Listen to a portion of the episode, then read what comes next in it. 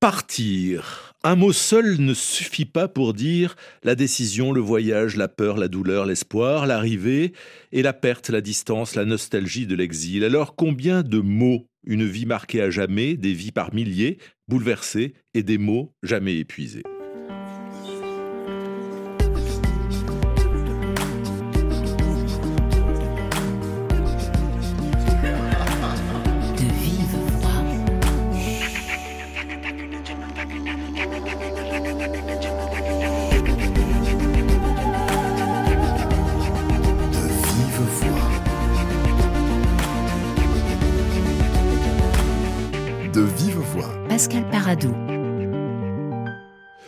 Partir. Mohamed Nourouana n'a cessé de partir du Darfour vers le Tchad, de Djamena vers la Libye, puis la mer Méditerranée, l'Italie, la France. Et il fait partie aujourd'hui de l'atelier des artistes en exil qui accueille actuellement environ 700 personnes de toutes les zones du monde. Il est aujourd'hui notre invité pour un livre, Mon nom est Mohamed, le livre de ses départs et de ses arrivées, de ses espoirs et de ses peurs. Bonjour Mohamed Nourouana. Bonjour Pascal. Question simple et, complexe en même temps, pourquoi ce livre? Alors ce livre, c'était un peu une manière de montrer aux gens qui sommes-nous en tant qu'exilés, en tant que réfugiés, en tant que personnes qu'on nomme parfois euh, sans papier. C'est une manière aussi de donner une identité complète à ceux qui ne connaissent pas un peu l'histoire de ce qu'on appelle euh, sans papier, ces personnes qui fuis un peu euh, l'autre côté qui chauffe, l'autre côté où la vie est tellement euh, invivable. Donc, c'était une manière pour moi aussi de m'exprimer, de donner mon identité et celle des autres. Vision complète et complexe, parce que c'est jamais simple, ça se réduit pas à un mot. Sans papier, immigré, ça ne dit rien en fait ce mot-là, ça ne suffit pas à nommer. Exactement, c'est pourquoi j'ai voulu écrire pour dire que c'est pas aussi simple que ça d'être un, sans-papier, parce que derrière une personne, derrière un sans-papier, il y a une histoire. Et dans cette histoire, l'histoire d'un réfugié, c'est à peu près l'histoire des autres aussi. Donc, pour euh, comprendre tout cela, il fallait un livre. D'ailleurs, ce livre est un récit autobiographique pour euh, l'essentiel, mais pas exclusivement. Vous donnez euh, la parole à, d'autres sans-papiers, d'autres migrants, d'autres exilés, je ne sais pas quel mot il faudra employer, parce qu'il y a un groupe de gens, il y a, un mouvement de, de, déplacement de population, mais derrière, il y a aussi des individus, les uns à côté des autres, les uns avec les autres. Oui, exactement, parce que quand on part, on peut partir seul, mais euh, au final, on rencontre toujours des gens qui ont à peu près euh, fui euh, la même chose que nous fuyons. Donc moi, quand je partais, je ne m'attendais pas à rencontrer tout ce monde, des femmes, des enfants, des bébés, des vieillards, qui ont eux aussi connu la guerre, qui ont connu des situations, des problèmes ethniques ou politiques. je me suis dit, si je dois parler de moi, je ne dois pas oublier ces personnes que j'ai côtoyées, qui ont eu aussi tous ces problèmes que moi aussi j'ai fui. Mohamed Nourouana, est-ce que l'on peut raconter de façon succincte, en quelques minutes, votre histoire? Elle commence au, Darfour, sur les bords du lac Tchad, et, de là, vous avez à peine quoi, 5 ans, vous devez partir. Oui, exactement. Alors l'histoire commence à 5 ans, euh, suite à des conflits interethniques, et je pourrais dire politiques aussi en même temps, parce que l'histoire du Darfour, c'est quand même plus d'une euh, trentaine d'années de guerre, ça continue jusque-là. Il fallait partir et le pays le plus proche, c'était le Tchad, qui est limitrophe. Et euh, en même temps aussi, bon, c'est un pays qui parle la même langue, l'arabe aussi. Il y a des dialectes qui existent au Soudan et, c'était un peu simple de s'intégrer. Et le problème au Tchad, c'est, euh, comme je le dis dans le livre, la politique est aussi bancale parce que euh, les coups d'État n'ont jamais cessé au Tchad et des problèmes interethniques mais euh, la violence est vraiment arrivée au moment où euh, la secte islamiste Boko Haram s'est installée et c'était devenu euh, difficile. Les gens ont commencé à, à, se questionner. Tout se questionner autour de, de l'accent, de l'identité, de, de l'origine de tes voisins si tu ne les connais pas. Donc, les étrangers étaient mal vus. Donc, il fallait encore à nouveau partir. Et vous avez 15 ans à peu près à ce moment-là, puisque vous restez 10 ans, euh, 10 ans au Tchad et vous partez vers la Libye. Vers la Libye, un pays où, euh, euh, à l'époque, euh, je me rappelle, pas besoin de diplôme pour trouver du travail, pas besoin de savoir parler arabe pour faire des travaux journaliers. Et c'est un pays où la loi existait encore. Malgré que oui, le racisme a toujours existé, mais l'Africain pouvait porter plainte si jamais il n'était pas payé, si jamais il était maltraité ou mécontent de quelque chose. Donc on arrive dans ce pays. Pourquoi la Libye? Parce que oui, bah, le Tchad comme le Soudan est un pays arabophone. Donc, euh, partir, c'est, on se dirige toujours le plus souvent vers le pays où on peut s'intéresser facilement. Et tout bascule en Libye suite au printemps arabe de 2011 et la mort de, de Gaddafi. Donc les choses ont, basculé. Et basculé vraiment, parce que tout d'un coup, vous allez assister à un racisme monstrueux. Euh, les Noirs sont désignés comme des esclaves, sont considérés comme des marchandises, euh, et c'est d'une violence absolument extraordinaire ce que vous racontez. Je pense que la guerre a un peu déclenché une euh, facilité à ceux qui ont euh, eu toujours envie de faire du mal aux autres, euh, à ceux qui ont toujours détesté les étrangers. La disparition, je pourrais dire, de la police en Libye a fait en sorte que les personnes les plus vulnérables, notamment les étrangers noirs, étaient ciblées, non seulement pour leur couleur de peau, et aussi pour euh, être marchandé, être esclavagisé et euh, être rançonné. C'était devenu presque un commerce. Donc le fait de voir un Africain, un homme noir ne représentait pas une personne qui marche dehors, mais c'est comme si c'était euh, des liasses de 1000 dollars ou 2000 dollars qui se baladaient dehors. Il fallait juste l'attraper. Donc c'était horrible. Donc vous êtes battu, vous êtes torturé, vous êtes emprisonné, vous arrivez quand même finalement avec quelques autres à, vous enfuir euh, euh, de Libye. Et puis vous traversez la Méditerranée, vous arrivez euh, en Europe en, mai 2016, gare de Lyon, à Paris. Ouais. C'est un grand jour, c'est un jour important, c'est un jour de peur ou c'est un jour de, de bonheur? Tout en même temps. La peur, c'était en Libye. Et moi, en sortant de la Libye, je pensais avoir laissé la peur derrière moi. La peur, je pense qu'elle m'a accompagné, notamment quand euh, nous étions dans un bateau où euh, il y avait plus de personnes que prévu. C'était normalement euh, des petits bateaux qui sont censés prendre une cinquantaine, mais ils, mettent toujours le double, voire plus, pour gagner plus d'argent. Et la peur que nous avons eue, c'était de disparaître dans le bleu, sans laisser de traces. Et on a eu beaucoup de chance. Et quand on est arrivé en Italie, j'ai été, je pense, surpris par le silence. Parce que pendant des années, j'ai toujours entendu des bombardements, j'ai toujours entendu des coups de feu.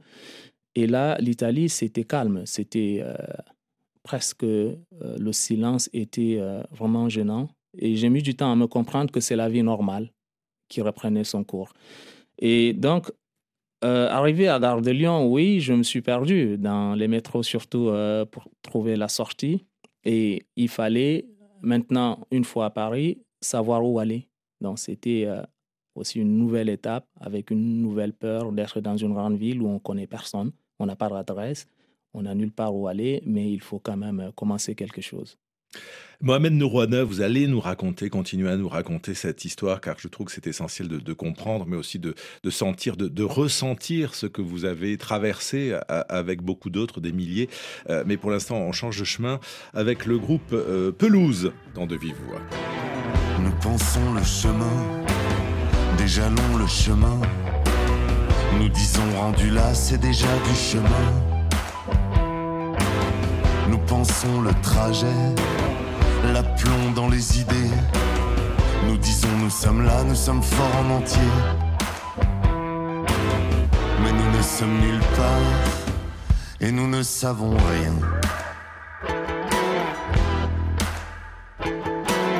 Nous parlons détachés, n'écoutons qu'à moitié. Nous disons nous avons appris tout, c'est assez jamais. Nous sommes droits, décidés. Nous disons nous avons tant besoin d'avancer.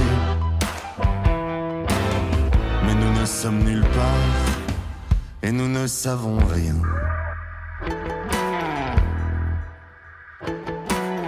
Nous pleurons moins souvent, taisons nos sentiments. Nous pensons tard la nuit que c'était mieux avant.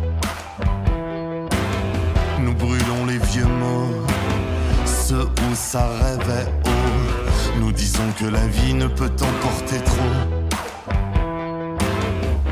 ne sommes nulle part et nous ne savons rien. Nous ne sommes nulle part et nous ne savons rien.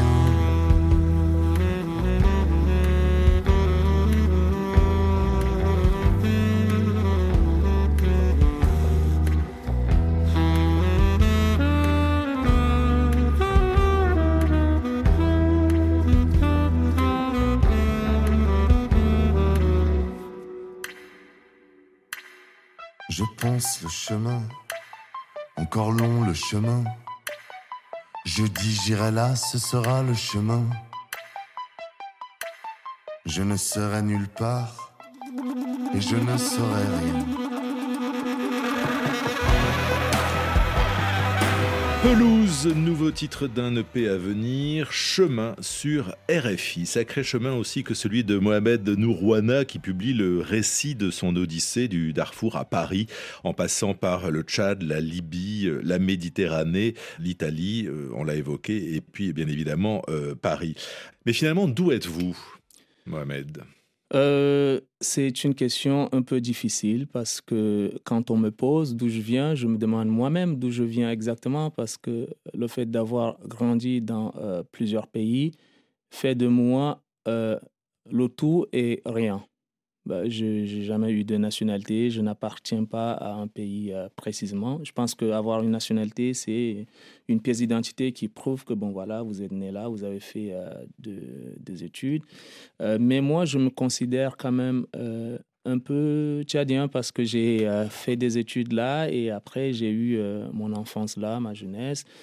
Et le pays d'où je suis né ne reste qu'un souvenir. Même si euh, l'histoire m'a toujours suivi ou persécuté, je me considère comme euh, avant tout, euh, je dirais peut-être africain, hein, pour ne pas dire Soudan, Tchad ou, ou Libye. C'est compliqué pour moi de préciser vraiment une nation qui m'appartient. En tout cas, votre livre dit cela. Parce qu'en l'intitulant Mon nom est Mohamed, c'est-à-dire que vous êtes cet individu-là. Indépendamment d'un territoire, peut-être. Oui, voilà. Mon nom est Mohamed. Bon, j'ai eu du mal à, trouver ce titre-là parce que finalement, je me suis dit, OK, c'est moi. C'est mon histoire, c'est mon prénom. Et euh, c'est ce que je suis. Et vous dites, je ne suis pas un touriste, ni un terroriste. Mon nom est Mohamed. Ça, c'est à la fin du livre. Exactement, parce que le plus souvent, euh, Mohamed sans dire un mot, quand on s'appelle Mohamed, il y a beaucoup, malheureusement, qui pensent connaître qui vous êtes sans savoir euh, votre histoire. Le prénom Mohamed, c'est le plus donné au monde. Et le prénom Mohamed est un prénom qui n'est pas vraiment très apprécié par euh, tout le monde. Et je précise que je suis Mohamed, mais pas terroriste mais ni touriste en même temps. Tout le monde peut lire ça. Oui, alors ça, c'est la, la, fin du, du, livre, le début, parce qu'il n'y a pas de chronologie en fait. C'est euh, la traversée de la Méditerranée, euh, donc sur ce bateau, avec cette peur, avec ce silence aussi déjà sur le, bateau. Est-ce que c'est le, le, souvenir le plus fort de votre vie? Ce massacre du bleu, comme vous le nommez? Euh, Je pense que je dirais oui, il y a d'une part il y a le bleu et aussi la prison en Libye où euh, des milliers, des, des, centaines de personnes étaient enfermées juste parce qu'ils étaient des, des personnes euh, noires et qu'il fallait euh, torturer, rançonner. Et malheureusement, le destin qui s'offre à eux, soit c'est mourir en prison, soit de tenter la Méditerranée, sachant que euh, c'est 50% déjà être dans un cercueil, se mettre dans un bateau euh, et partir. Et je pense que c'est ces deux souvenirs-là qui m'ont beaucoup quand même euh, percuté pendant longtemps et qui resteront à tout jamais en moi.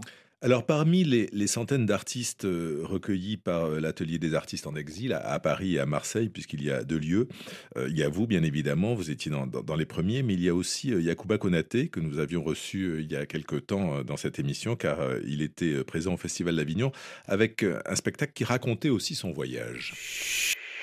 Pour être honnête avec vous, étant en Libye, je ne savais pas si je vivais. Le fait que je sois devenu auteur-compositeur dans le camp de Choucha, l'importance euh, de ce changement dans ma vie, c'est dans la prison de la Libye que je l'ai ressenti au fait. Au moment où d'autres, je voyais des co-détenus ou bien des, des frères, comme je les appelle, des frères en prison qui mouraient de chagrin. Ils broyaient tellement de noix, ils, ils mouraient de chagrin. Mais je voyais en moi une sorte de lumière, au fait. Il y avait euh, cette petite voix à chaque fois que j'attendais qui me disait Mais non, Yakuba, c'est. T'as pas fait tout ce parcours pour venir mourir ici. Et c'est ce qui m'a permis euh, de rester en vie, au fait. Lampao, eh. Lampao, eh. Am lampa lampa passenger, bros, wahala de. Lampa lampa passenger, eh. Jusukasi benamfaga. Problème de force, if police catch you. On t'embarque pour une prison qui n'a jamais eu de nom. Ces problèmes ne font que commencer. T'as pas droit à un avocat. Tu te brosses pas, tu ne te laves pas. Et quand tu tombes malade, tu vas mourir. Tu attends le soir disant policier pour lui demander un morceau de pain. Là, là, tu dois parler en arabe. Et pour ça, tu seras tabassé. Mohamed Nourouana, euh, à quel moment vous, vous avez su que vous vouliez écrire? Parce que Yacouba a dit ça a été en Libye, malgré l'enfer autour de soi. Vous, c'était quand? Euh, Moi, je su qu'il fallait que j'écrive. C'est quand j'étais d'abord euh, arrivé euh, ici et que je voyais le nombre de personnes qui étaient allongées sur le trottoir et que ces personnes-là étaient considérées comme euh, des sans-papiers et parfois on les nomme euh, des, migrants sans parler vraiment de la cause de leur euh, situation. On dit souvent que oui, ils sont là, ils nous envahissent, l'État nous les impose. J'étais complètement, j'étais à 100% francophone à mon arrivée.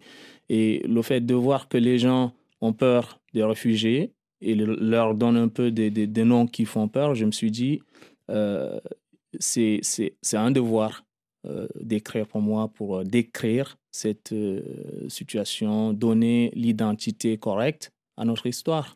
Alors vous écrivez pour nous, donc citoyens européens, parisiens éventuellement, euh, peut-être pour les hommes politiques qui referment quand même toujours leurs frontières euh, un peu plus de mois en mois et d'année en année, mais est-ce que vous écrivez aussi pour euh, ceux qui vivent là-bas et qui pourraient être tentés, et ils sont des milliers à vouloir faire cette traversée au risque de, de leur vie. Qu'est-ce qu'il faut leur dire? Stop ou encore?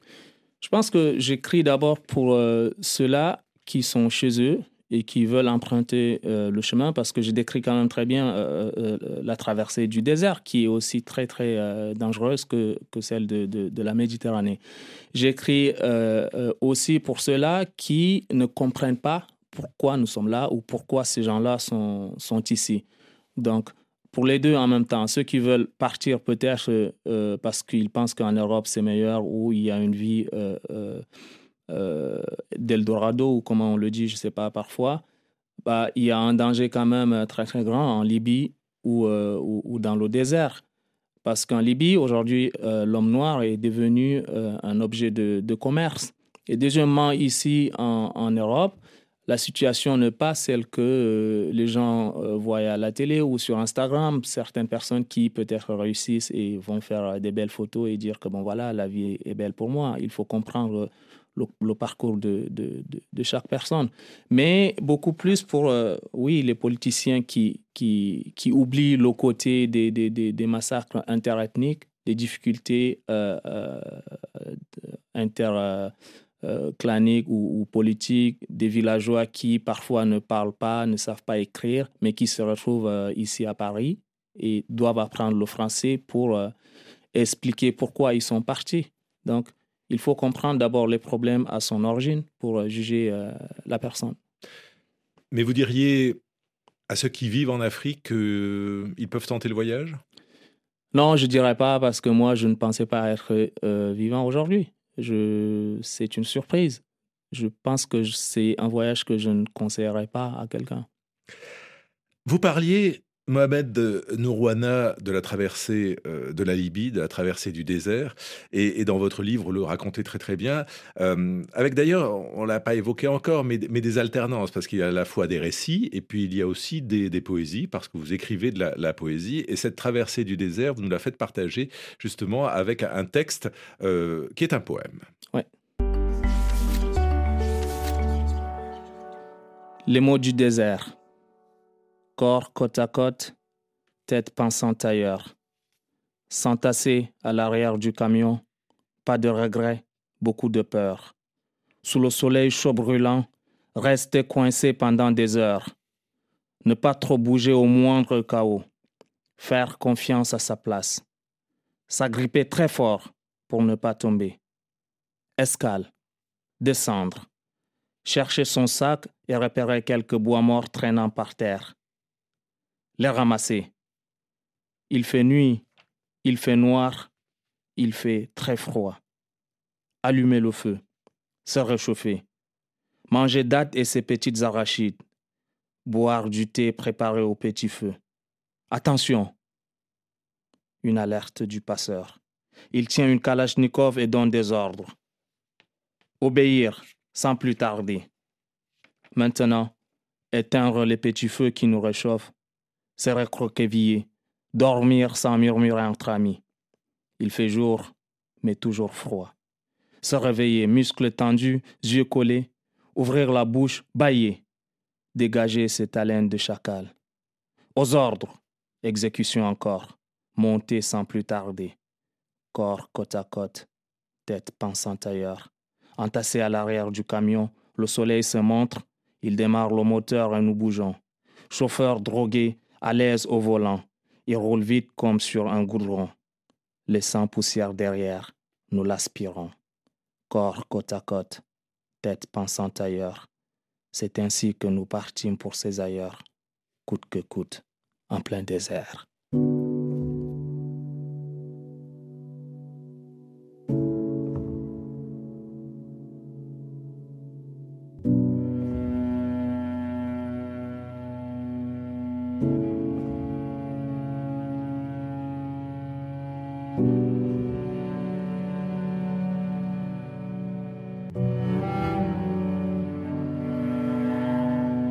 Mohamed euh, Nourouana, vous êtes originaire d'un pays arabophone, vous l'avez dit, mais vous êtes francophone et vous êtes arrivé en France en étant déjà francophone. Où est-ce que vous avez appris le français? Et derrière cette question se cachent d'autres questions parce que vous êtes euh, multilingue, plurilingue, et vous avez été d'ailleurs traducteur euh, dans les camps en Libye. Oui, exactement. Et c'est l'une des choses qui a failli me coûter la vie, le fait de parler plusieurs langues était normalement une chance pour les autres, sauf que de mon côté, ça m'a causé euh, beaucoup d'ennuis. Pour revenir à, ma francophonie, euh, le Tchad, vous savez, c'est un pays euh, arabophone et francophone en même temps. Il y a des écoles en arabe et il y a des, écoles qui sont francophones. Donc j'ai été à l'école du côté francophone.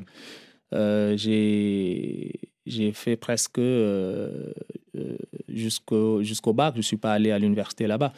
Et quand euh, je suis parti, euh, arrivé en Libye, je parlais déjà euh, à peu près cinq langues. Donc, je, traduisais pour les Africains, notamment de, de l'Ouest, qui sont francophones mais pas arabophones.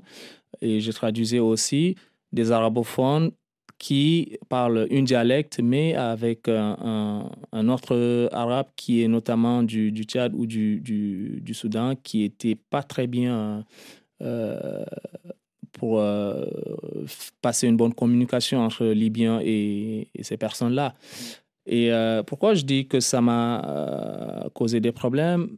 Le fait d'être quelqu'un qui parle beaucoup de langues, les passeurs ou ces personnes qui kidnappent les gens, il leur faut quelqu'un pour euh, traduire euh, ce qu'ils imposent. Euh, il leur faut quelqu'un comme moi qui doit dire à la personne que si d'ici la semaine prochaine la rançon de 1000 dollars n'est pas arrivée, c'est ta tête qui tombe. Donc, moi, j'aurais peut-être payé une rançon de 100 000 dollars. Je ne serais jamais parti parce que je suis très utile comme interprète pour répéter tous ces mots qui menacent, qui, qui donnent des ordres. Donc, ouais. Donc ça vous mettait aussi dans une position, dans une situation particulière, parce que vous observiez tout, vous, vous, vous racontiez, vous entendiez toutes les histoires des uns et des autres, dans toutes les langues. Oui, oui, surtout euh, du. Moi, je ne connaissais pas. Les Ivoiriens, c'est des gens que j'avais toujours vus à la télé, ou euh, burkinabé, ou maliens, ou sénégal. C'est des Africains que je ne connaissais pas.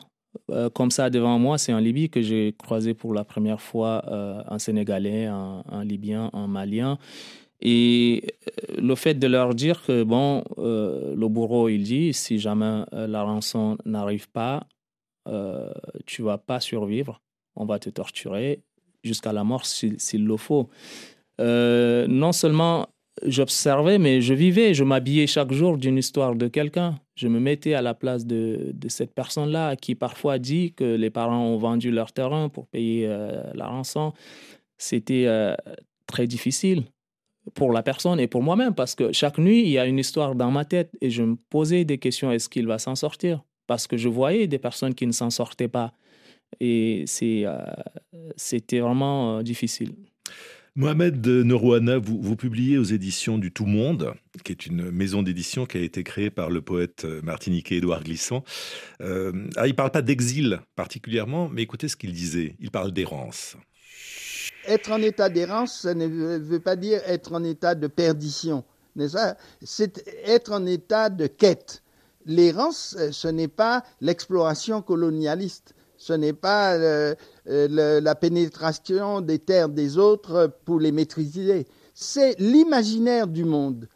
Être nomade ou errant, c'est être disponible pour cette identité, relation, cette identité de la multiplicité. Mohamed Nourouana, on vous a dit euh, migrant, on vous a dit sans papier, vous êtes aujourd'hui exilé politique, vous avez l'asile politique en France. Est-ce que vous rêveriez d'être juste un errant au sens où, où Édouard Glissant le dit, c'est-à-dire de, véhiculer finalement les cultures du monde. Ouais, je, pense que euh, je préférerais peut-être être euh, errant parce que quand on dit sans papier, personne, nul n'est sans papier. C'est juste qu'on le décide. On ne devient pas euh, sans papier par choix, on nous l'impose. toute personne qui arrive, a eu un papier quelque part ou l'a perdu quelque part ou veut l'obtenir, mais on nous l'impose. Alors si être errant, euh, toutes ces personnes errent parce qu'ils sont à la quête de, de la paix, de, de, de, la tranquillité. Et quand on voit aujourd'hui l'atelier des artistes en exil, euh, il y a une richesse. Euh, il y a des musiciens, il y a des danseurs, il y a des peintres, il y a, je ne sais pas si vous avez fait un tour là-bas. Et ce ne sont pas des, des, des, comment dire, des, migrants avant tout, c'est des artistes qui sont partis parce qu'ils n'avaient pas le choix. Euh, je pense que le terme pour moi sans papier ou, euh, ou migrant ou, euh, ou autre chose, c'est une manière de dégrader l'identité ou la personne en soi-même. S'il y a un, un, mot plus juste, je dirais peut-être comme Édouard Glissant le, le, le dit, Errant parce que quand on erre, on est à la quête de quelque chose. Mais sans papier, ça veut rien dire. C'est juste pour euh, bloquer la personne. Sans papier, vous n'êtes rien. Vous avez envoyé votre euh, livre aux députés qui ont voté la loi immigration ou au ministre de l'Intérieur Non, je devrais peut-être. Vous devriez peut-être. Merci beaucoup, euh, Mohamed Nourouana. Mon nom est Mohamed est publié donc par les éditions de l'Institut du Tout Monde. Euh, de vive voix, Pascal Paradou, programmation Cécile Lavolo, Laura Pinto à la réalisation. Et bien sûr, on se retrouve demain.